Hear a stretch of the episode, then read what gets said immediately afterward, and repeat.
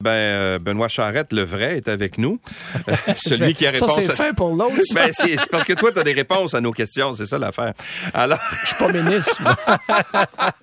On va parler, bien sûr, d'automobile. Euh, si vous voulez poser des questions à Benoît d'ici d'ici 10 heures, ben, vous pouvez toujours composer le 514-790-9850. On va prendre vos appels dans quelques minutes. Mais tout juste avant, Benoît, on parlait hier avec Mathieu Roy qui nous disait que il y a certains constructeurs qui vont commencer à imposer des frais mensuels pour l'utilisation de, certains services, notamment les sièges chauffants des voitures. Bon, en fait, ce qu'on veut faire, c'est que, on, le sait bien, dans la plupart des voitures, il y a euh, des options. Ouais. Euh, là, il y a des options euh, qu'on dit, OK, on charge pour ces options-là, le prix des véhicules augmente.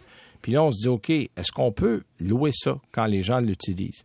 Ça paraît bizarre quand tu regardes ça, tu sais, louer un siège chauffant, tu regardes m'aller dans les options. Là, je vais payer pour, ça finira là.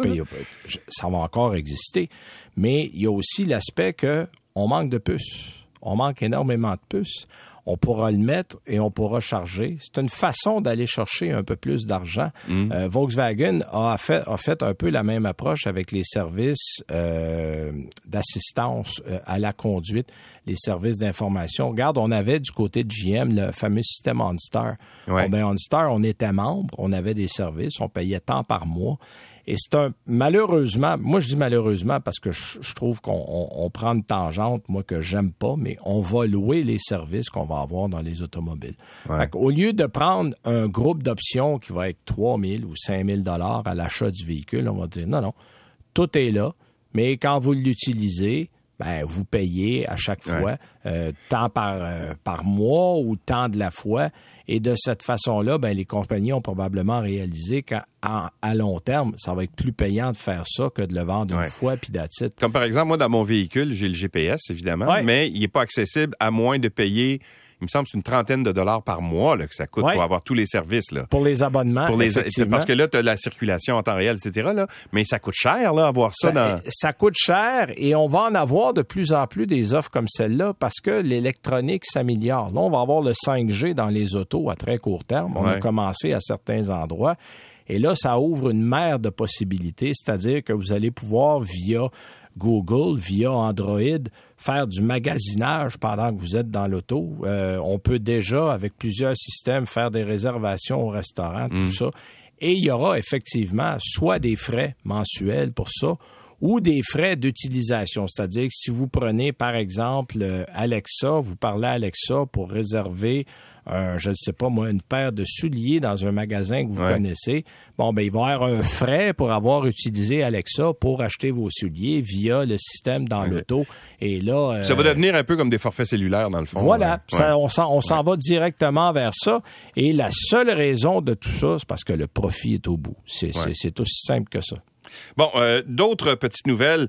Euh, il y a une enquête de la Commission européenne euh, qui vient de s'ouvrir sur la toxicité des batteries au lithium. Bon, en fait, sur la toxicité du lithium en particulier, il y a trois sortes de lithium qui sont qui sont regardées de près. Il y a le chlorure de lithium et il y a deux autres sortes de lithium on dit que ça pourrait nuire au développement du fœtus et aux enfants qu'on allaite.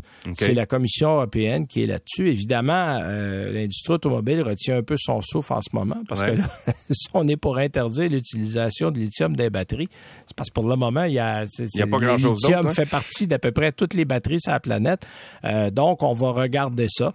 Euh, ce n'est pas la première fois qu'on regarde ça, sauf que c'est la première fois qu'il y a une enquête sérieuse. Ça va se terminer probablement quelque part d'ici la fin de l'année. Et là, on va voir si euh, parce que là, bon, si on interdit, il y a, des plans B, là, il y a d'autres, mais sauf que ces plans B-là, pour le moment, sont pas prêts. Là.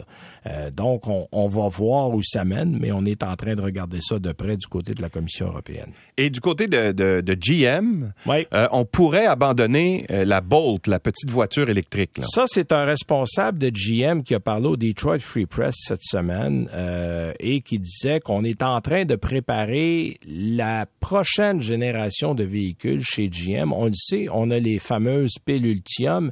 On a commencé avec le Hummer EV. Là, on va avoir le Cadillac Lyric qui s'en vient en septembre, qui va aussi avoir ces piles-là.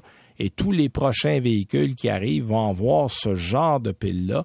Ultium, t'as dit? Ultium, Qu'est-ce qu'elle a de différent, celle-là? Bon, en fait, c'est que c'est une pile qui a été développée par GM. C'est une pile de prochaine génération, appelons-la comme ça sur des châssis modulables. C'est-à-dire que si on prend le plus gros châssis qu'on a en ce moment pour ce système-là, c'est le Hummer EV. Mhm. Euh, il, y a, euh, une, il, y a, il y a 24 piles, il y a 246 kilowatts de batterie. C'est monstrueux, là, c'est gros. Dites-vous qu'un euh, garde un véhicule comme la Mercedes EQS, qui est quand même un gros véhicule, c'est 101 kWh. C'est plus, plus que le double. Alors ça, c'est la plus grosse pile, mais à partir de là... Mais sur un Hummer, c'est un gros véhicule, c'est plus pesant. Gros... Ça y donne-tu une plus grande autonomie? 42 kilos, Louis. Et Ça, c'est 9000... Écoute, la pile à elle seule fait 1376 kilos sur un Hummer EV. Ça, c'est le poids d'une Toyota Corolla. Ça, c'est pour la pile. Ben voyons donc. Et en fait, est-ce qu'ils veulent avoir une plus grande autonomie ou c'est juste ben, parce que le véhicule est tellement lourd que ça prend ça pour avoir une autonomie? Du côté euh, du Hummer, on a de la performance. On n'a pas pensé économie, on n'a pas pensé écologie. Ben oui, écologie parce qu'il est électrique, mais on voulait montrer qu'on peut quand même être audacieux, être, hmm. euh, euh, je dirais, aussi disons-le comme ça, euh, décalé qu'on l'était avec le modèle à essence, mais du côté électrique. Mais la beauté des piles lithium, c'est qu'on peut adapter la plateforme pour mettre 12 batteries, 8 euh, batteries, 16 euh, batteries. Donc, les modèles qui vont arriver, comme le Chevrolet Blazer, le Chevrolet Equinox, le Silverado, sont tous des modèles qui vont être basés sur le système avec les piles lithium et la Bolt, qui est un ancien modèle, on parle de 2017, c'est pas très vieux, mais n'est pas basé sur la, technologie à pile lithium. Et on dit qu'à terme, ben, quand on va remplacer avec les nouveaux modèles vont arriver, on risque de ne pas revoir la Bolt. Fait qu'on en a, euh, ne soyez pas inquiets. Mais ils vont, ils vont remplacer par quelque chose d'équivalent, là. Pas nécessairement. Regarde la, Chevrolet Volt, qui était très populaire. GM l'a enlevé euh, sans crier gare. Et pourtant, les ventes étaient excellentes. Sauf que pour GM, le profit n'était plus assez grand, n'était pas suffisant. Et la Bolt, c'est la même chose. Pour le moment, la grande beauté de ce modèle-là, c'est que c'est le moins cher des produits du côté des modèles électriques. Et ça serait dommage qu'on l'enlève au profit de quelque chose, évidemment, qui va être plus cher et qui va rapporter plus à GM, parce qu'il y a encore une demande qui est assez grande pour ce modèle-là. Ce ne sera pas demain matin, mais on parle qu'avec euh, la l'arrivée des nouveaux modèles qui vont être fabriqués à l'usine d'Orion, euh, du côté des États-Unis, euh, qu'on va probablement délaisser la chaîne de montage qui fabrique les bolts, et ça, ça pourrait être d'ici un an à deux. OK. Et j'ai vu, euh, soit dit en passant, juste euh, rapidement, on va prendre des appels tout de suite après, là, mais j'ai vu la semaine dernière le Lightning de Ford, qui est le F-150 électrique, appelons-le comme ça. Puis finalement, c'est une camionnette euh, pleine grandeur qui ressemble beaucoup au F-150 normal. Contrairement à ce qu'on avait fait avec la, la, la, Mustang, là, qui est complètement un autre véhicule, là, on a gardé le même véhicule. On a gardé le même véhicule pour deux raisons. D'abord, c'est le véhicule le plus vendu chez Ford et de très loin. Euh, et on veut amener la clientèle qui achète déjà un F-150 à essence vers les modèles électriques. Et pour ne pas trop dépayser la clientèle, ben on a fait un véhicule qui en tout point ressemble à un F-150. Sauf l'habillage, euh, les lumières électroniques Il y a quelques un peu plus, détails. Il y a le Lightning qu'on voit derrière sur la custode. Euh, il y a quelques détails visuels. Bon, évidemment, il n'y a pas besoin d'avoir une calandre parce que c'est un modèle électrique. En avant, c'est un coffre. c'est pas un moteur. Alors, on a redessiné la calandre à l'avant. Mais le style général du véhicule, effectivement, est très proche parce que, justement, on, veut que les gens ne, ne voient pas d'obstacles visuels à changer de véhicule. Et c'est une approche différente qu'on va avoir du côté de GM avec le Silverado qui va avoir une ligne un petit peu plus futuriste que le modèle essence. Et la question que je me posais, c'est, tu sais, tu veux aller chercher une clientèle de gens qui, qui, qui veulent, qui aiment les pick-up dans le fond, là?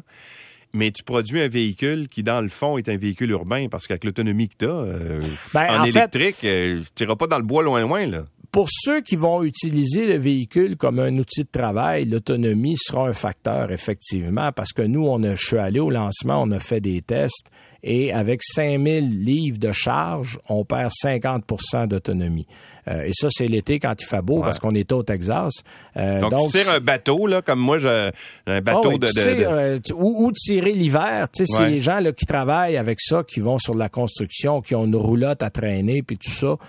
l'hiver, là, on calcule que vous allez probablement faire 100 125 km d'autonomie avec une pleine charge. Hmm. si vous remorquez quelque chose, évidemment. On a 370 km d'annoncés pour euh, comme autonomie de base avec le plus petit des deux moteurs. Mais ça, évidemment, c'est dans des bonnes conditions l'été. Bon. On va aller à la pause euh, quelques minutes. Tout de suite après, on prend vos appels. Si vous voulez réserver un circuit, 514-790-9850. Alors, il est 9h29 euh, minutes. Benoît, on va prendre quelques, quelques appels, bien, sûr. on va commencer avec Robert. Bonjour, Robert. Bonjour, Monsieur Louis. Euh, euh, là, euh, moi, j'ai acheté en, en, 2020, j'ai acheté Hyundai Elantra. Oui. Et puis, est-ce que, première question, est-ce que la, la, transmission IVT est fiable à long, terme? La CVT, elle va bien du côté d'Elantra. IVT. Oui, oui, oui. C'est, en fait, c'est une CVT, mais ils ont donné un autre nom. Là, c'est le même principe. mais ça va très bien. Il n'y a pas de problème. Puis la bonne nouvelle, c'est que chez Hyundai, vous avez 50 garanties. Alors, euh, jusqu'en 2025, là, vous n'avez pas à vous, euh, à vous inquiéter avec ça. S'il y a un problème, c'est couvert par la garantie. OK. Euh, dans, dans, en comparaison avec les chars japonais, genre même grosseur, Honda Civic, Mazda 3, Toyota Corolla, euh, Nissan Sentra. Est-ce que le, le, le Hyundai Elantra, c'est un bon choix comparé absolument, avec les autres? Absolument. Je dirais que Hyundai là, est rendu au, niveau fiabilité, est au même niveau que les Japonais équivalents maintenant, là, depuis une couple d'années. Il a l'air à regretter son choix. Merci, Robert. Marc-André, bonjour. Bonjour. Vous voulez nous parler du Aria de Nissan, c'est ça? Oui. Je viens de faire une commande pour le, Aria euh, tout électrique. Euh, la première chose, j'ai pas beaucoup d'informations sur le web, sur les, performances et la finition du véhicule. Je me demandais si vous aviez de l'information. Et comme sous-question, ma représentante m'a pratiquement garanti une livraison euh, d'ici le mois de décembre, ce que je trouvais très, très optimiste. Faites-lui signer le papier et qu'elle vous donne euh, de l'intérêt à chaque jour que l'auto arrive pas. Euh, moi aussi, je trouve ça optimiste le mois de décembre. Écoutez, la RIA a été retardée, retardée, re-re-retardée. Moi, j'avais vu ce véhicule-là au Salon de l'Auto de Los Angeles en 2019. Euh, ça va faire trois ans cette année. Il est toujours pas sur la route. On croyait bien être capable de l'essayer pour notre euh, notre annuel de l'auto 2023. Ben non, il est, il est toujours pas prêt. J'ai j'étais au pratiquement au harcèlement avec Nissan. Puis le véhicule devrait arriver en septembre. Et là, je, je mets des grands guillemets du conditionnel. Euh, on l'a pas roulé. Moi, le mieux que j'ai fait, c'est m'asseoir dedans. Je suis pas allé plus loin que ça. Euh, ces véhicules-là ont été là, ça a été euh, le, littéralement un chemin de croix pour amener ça sur la route. Là. Ça a été long et compliqué du côté de chez Nissan. Euh, bon, Mais pour le décrire, qu'est-ce que c'est au juste la ben, C'est un petit SUV C'est un petit SUV qui est, en fait, si tu connais le Murano du côté de Nissan, c'est à peu près le format d'un Murano, mais dans un dans un modèle complètement électrique. Euh, on a dit des belles choses, mais je ne l'ai pas conduit. Alors, c'est très difficile d'avoir un commentaire sur la conduite. Je ne le sais pas. Euh, ça va être intéressant de voir. En tout cas, je peux dire qu'il est assez joli, euh, qu'il est bien construit de l'intérieur pour ce que j'en ai vu et le temps que j'étais dedans. Mais il va falloir attendre quelque part en septembre, on le souhaite, pour pouvoir essayer ce modèle-là. pour Mais qu'est-ce qui vous a attiré vers ce modèle-là, Marc-André?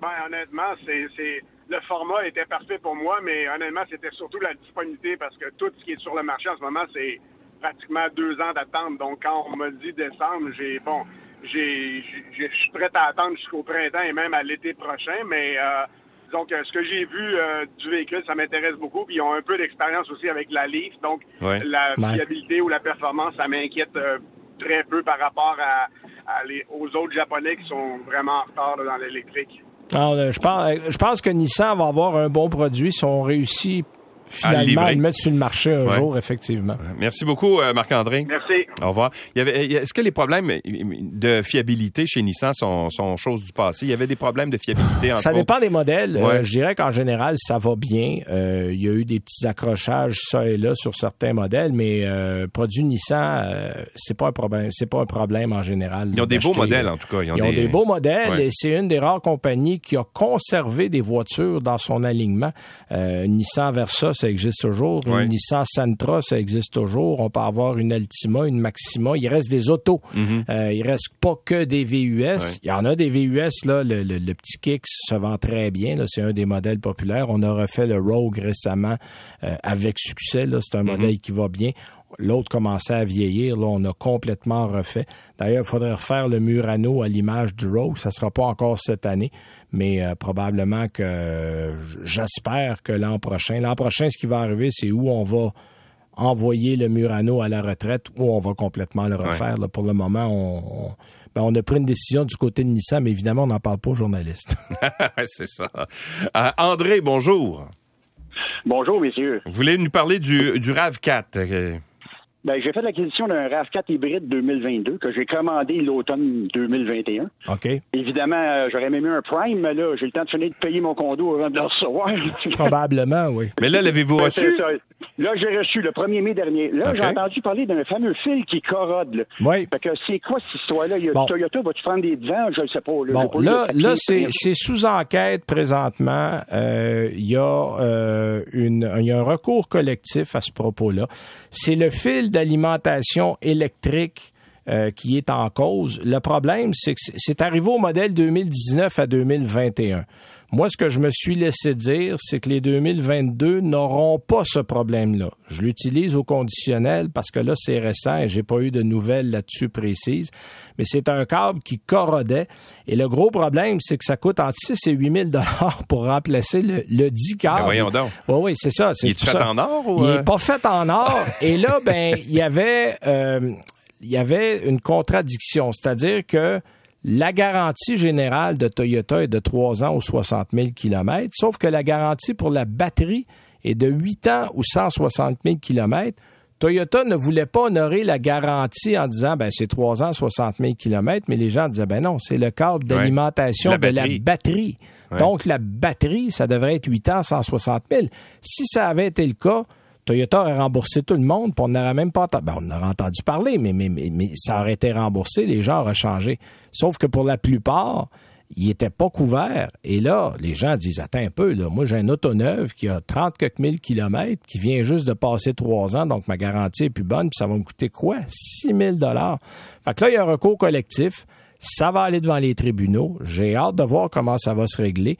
Mais euh, on m'a dit, moi, que c'était les modèles 19, 20, 21 et qu'en principe, les 22 n'auraient pas ce problème-là. Mais, mais, mais, euh, euh, André, vous, là, c'est un, un, un, 2022 que vous avez. Même si vous l'avez commandé en 2021, quand il est livré, c'est un 2022. C'est un 2022, oui. Donc, à ce moment-là... C'est mon deuxième RAV4. Là. Je n'ai vraiment rien à dire côté rien d'autre. Là. C'est un véhicule extraordinaire. Mais c'est juste que j'avais entendu parler de cette histoire-là. Ça m'inquiétait un peu. Exact. Mais euh, moi, je vous dirais, soyez vigilants. Vérifiez-le le temps que vous avez encore une garantie dessus. Et euh, tenez-vous au courant. Là, euh, vous avez juste à faire recours collectif Toyota sur le web. Là, puis vous allez avoir les informations. Je sais qu'il y a une page Facebook euh, spécifiquement à propos de ça. Mais il doit avoir un avis de rappel, de toute façon, de Toyota là Il n'y a pas de rappel encore, puis il est là le problème. Ah, OK. S'il y avait un rappel, Toyota honorerait le rappel et payerait. Mais là, il n'y a pas encore officiellement de rappel là-dessus. On est sous enquête. Ah. Merci, André. Merci, messieurs. Merci. Au revoir. Ben, parlons de liste d'attente. André dit qu'il a attendu son véhicule un an. Euh, bonjour, Jonathan. Bonjour, ça va bien? Ça va bien, vous? Allez-y, on vous écoute. Oui, très bien. On parlait de Nissan tantôt, qui sont des voitures fiables. J'en ai une 2008 que je roule toujours, que j'adore, qui va vraiment bien. Euh, mais reste que les années passent, puis éventuellement, il faudra que je pense à la remplacer. Mais là, avec les années d'attente pour se procurer des véhicules, euh, comment ça fonctionne les pratiques de l'industrie? Je m'inscris sur une liste, j'attends trois ans, mais si au ben- moment venu, trois, euh, fusionne un dépôt, comment ça fonctionne? Bon, généralement, là, il faut pas, il n'y a pas trois ans partout. Là, je dirais que c'est les modèles électriques pour lesquels on attend le plus longtemps. C'est ce que je vise? Les OK, c'est ce que vous visez. Bon, de la façon qu'on fonctionne en ce moment, c'est très simple. Les concessionnaires vont vous envoyer vers leur site et vous allez commander un véhicule. Et les concessionnaires, généralement, ont à peu près euh, un an d'avance de commande. C'est-à-dire que euh, les concessionnaires savent dans l'année qui vient quand ils vont recevoir des modèles de telle ou telle euh, version. Et là, on est capable de vous dire, OK, vous voulez, bon, tel modèle électrique, OK, j'ai un arrivage en mai de l'année prochaine.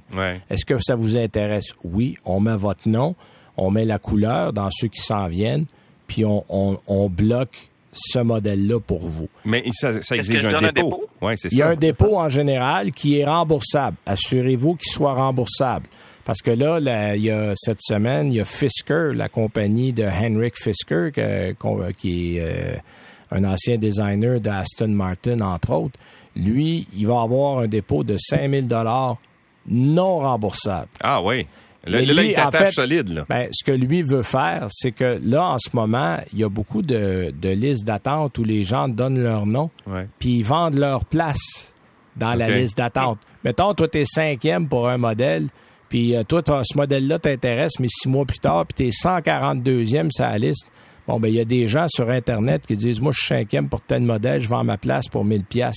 Fisker veut éviter ça en disant ben moi tu vas me donner 5000 puis c'est pas remboursable. Fait que là là là il t'attache mais mais il faut que tu sois décidé de l'avoir ton modèle par exemple. Mais en général, les dépôts c'est quelques centaines de dollars et c'est remboursable. Donc si vous changez d'idée, moi je connais beaucoup de gens là qui sont dans 4 5 listes d'attente en ce moment, puis le premier qui va arriver, ils vont sauter dessus. Tout aussi simple que ça. Ah.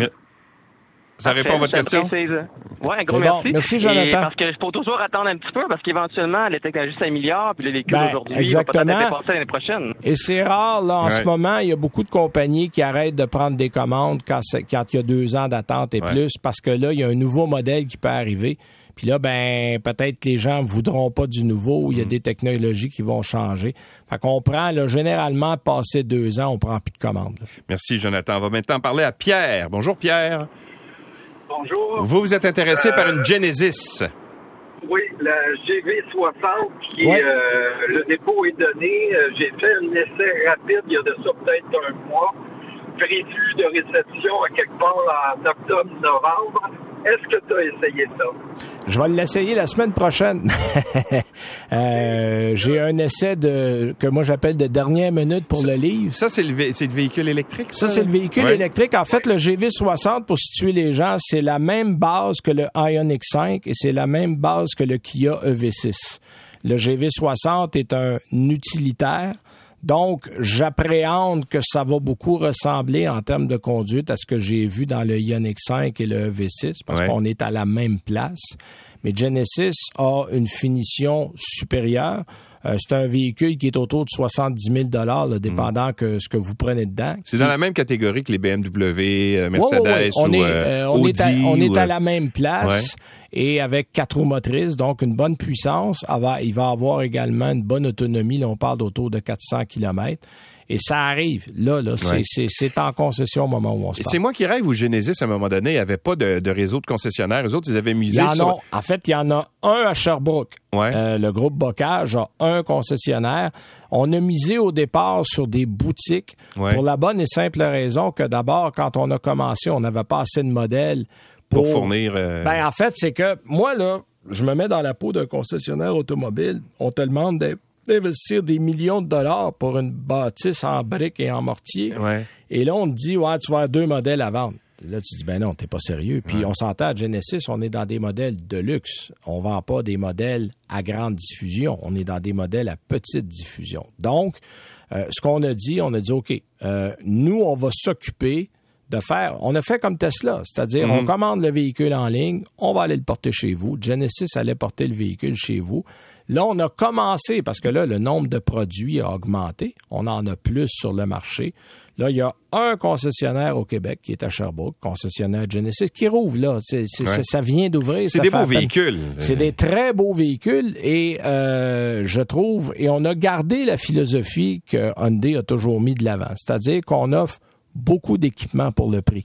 Euh, il y a des options, mais il y en a beaucoup moins que des modèles allemands équivalents. Et ça, c'est tout à l'honneur de Genesis. Et on va, ça fonctionne très bien, Genesis, en ce moment. On vend les modèles qu'on a. Et est-ce que les véhicules sont de qualité équivalente euh, aux, grandes allemandes, puis aussi euh, à Lexus, par exemple? Il y, a, un peu moins de technologie. Là, les, les accros à la technologie vont préférer les allemandes qui en mettent plein, vraiment plein les yeux. Mais pour quelqu'un qui veut quelque chose de fonctionnel, qui va bien, qui est fiable et qui a une garantie de 5 ans aussi, il faut pas l'oublier. Euh, les produits de Genesis sont tout à fait à la hauteur.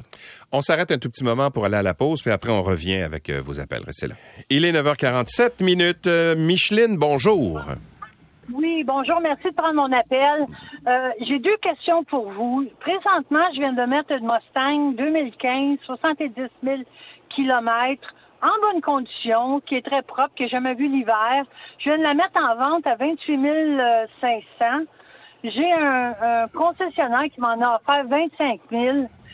Selon vous, est-ce que je devrais prendre son offre ou pas? Bon, en fait, il faut toujours considérer que le concessionnaire se garde une marge parce que lui doit faire un peu d'argent dessus. Euh, c'est pas un mauvais prix, 25 000. C'est sûr qu'en le vendant vous-même, euh, vous avez un petit peu plus euh, à gagner. L'autre solution que moi j'ai utilisée assez souvent, c'est de faire affaire avec un courtier. Euh, les courtiers souvent vont envoyer euh, le véhicule comme dans un encan virtuel, c'est-à-dire qu'ils le mettent en vente sur leur réseau et le plus offrant va l'acheter. si vous voulez, je pourrais vous, hors d'onde tantôt, je pourrais vous donner son nom. Si vous laissez vos coordonnées à nos recherchistes, euh, moi, je trouve que c'est une bonne solution parce que généralement, vous avez un petit peu plus que le concessionnaire. Vous allez avoir un petit peu moins que sa valeur propre sur le marché parce qu'eux aussi doivent travailler avec une certaine marge de profit. Mais comme on l'envoie à l'enchère, dépendamment des marchés, il y en a qui sont prêts à donner un petit peu plus pour le véhicule. Moi, je n'ai vendu deux comme ça, puis ça a très bien été. Puis le Mustang, c'est quand même 2015, euh, ça peut être un véhicule intéressant qu'on Oui, oui, absolument. Puis euh, s'il est à 70 000 km, il n'y a, pas beaucoup de kilométrage. Là. Vous avez fait à peine 10 000 kilos par année, donc euh, c'est très bon. Mais si vous voulez, je vous donnerai les coordonnées de mon contact. Absolument. Puis votre deuxième question, Micheline? Ma, deuxième question, j'ai mis euh, deux dépôts. J'ai mis un dépôt sur une Bolt EUV. Ouais. Puis j'ai mis un dépôt sur la Maquis. Les deux me disent, les deux concessionnaires me disent que je vais l'avoir au printemps. Selon vous, laquelle des deux automobiles est la meilleure? la Bolt. Parce que la, la, la j'ai hâte de voir quand euh, Ford va régler ses problèmes, mais là, là, on a une montagne de problèmes avec ah le maquis. C'est pas compliqué. On a rappelé tous les modèles qui ont jamais été fabriqués. Il y a eu des problèmes de toit, de batterie, de moteur. Là, en ce moment, il y a un recours collectif au niveau des batteries parce que il y a un problème dans la pondération de la puissance dans la batterie. Quand on accélère de façon continue pendant un certain temps, la batterie chauffe. Quand on recharge sur des charges rapides, la batterie chauffe, mais plus que la normale. On est en train de voir ces problèmes-là. Moi, je vous dirais pour le moment, ne touchez pas au maquis. Euh, trop de problèmes. Le Bolt EUV, là, on a changé les batteries. J'espère que LG a compris qu'ils feront pas la même erreur deux fois. Mais entre les deux, c'est sûr qu'il y a moins d'espace dans le EUV. Euh, le ouais, est... pas mal plus grand.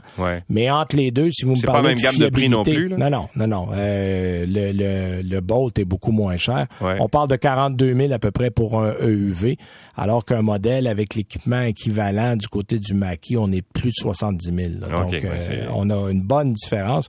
Mais je vous dirais, allez du côté de la Chevrolet, madame, pour le moment. Alors, restez en ligne, euh, Micheline. On va prendre vos coordonnées, puis euh, Benoît va... Oui, je vais vous laisser mon numéro de téléphone. Ben, pas le mien, mais celui de mon courtier. D'accord. bon, Jacques, bonjour. Oui, bonjour. Allez-y, on vous écoute. Oui, j'aurais deux informations. J'ai commandé un, GMC terrain Denali 2022. Ça a pris cinq mois de l'ai OK? Pas de problème. Je l'ai eu avec un moteur 1.5. Avant ça, j'avais un SLT 2 litres. Oui, 2 litres turbo. 2019, euh, oui, c'est ça. Pourquoi que mon 1.5 coûte plus cher de gaz que mon 2 litres? Parce qu'ils fassent plus? Ça se peut-tu? Ben, euh, vous n'êtes pas le premier qui me parlait de ça. C'est sûr que techniquement, tu dis mon moteur est plus petit, ça devrait consommer moins. Sauf que le, le, le, GMC Terrain, c'est un véhicule qui est assez gros et qui est assez lourd. Puis Louis a donné à peu près la bonne réponse, c'est-à-dire que le moteur travaille plus fort et il consomme plus. Euh, c'est une bonne explication. Il y a le poids qui fait en sorte que le moteur est toujours à l'ouvrage, entre parenthèses. Donc, il n'y a pas d'économie à faire au niveau du moteur réel par rapport aux 2 litres. Euh, c'est pas un mauvais moteur. Le problème, c'est que c'est, je trouve que c'est sous-motorisé pour la grosseur du ben véhicule. Oui, 1,5 litres. Oui, 1,5 litres, là, c'est, moi, je dis toujours en blague, c'est un gros pot de mayonnaise. c'est, à peu près ça, là. Alors, euh, donc, euh, soyez pas surpris, c'est tout à fait normal. Êtes-vous satisfait, Jacques, des, des performances? Ben, regardez, au point de vue performance, moi, je fais pas gros de vitesse avec ça. Sauf que moi, je me suis fié à mon vendeur parce que moi, je voulais avoir je l'ai commandé un AT4 terrain all-wheel drive avec les styles élévation. Ouais, puis lui, euh, puis lui, il a un moteur 2 litres, je pense. Ah, je ne sais pas. Je pense. Mon, mais mon vendeur, moi, je me suis fié à mon vendeur. Mon vendeur, moi, c'est un de mes grands chums. OK. moi, moi, je me suis dit, là, il m'a écrit un texto, il dit, Jacques, about Denali. Prends Denali, tu vas avoir un véhicule tout, tout, tout équipé comme tu veux. Même, il y a des équipements que j'ai même pas de besoin dedans. Ah oui, Denali, en fait, euh, Denali, c'est le modèle haut de gamme. Là. Euh, tout ce qu'il y a dans tout ce qu'il y a dans le véhicule, il n'y a presque pas d'option, c'est un Denali. Là, euh, ils ont fait. ils ont mis le paquet. Ils ont mis le paquet du côté du Denali, effectivement. mais ils ont mis le paquet, mais moi, je voulais avoir des mags noirs lustrés ah, ben là. là mon, mon vendeur, pas de problème, ça va venir avec des mags noires, tu vas l'aimer. Ben là, moi, je l'aime pas, mon camion.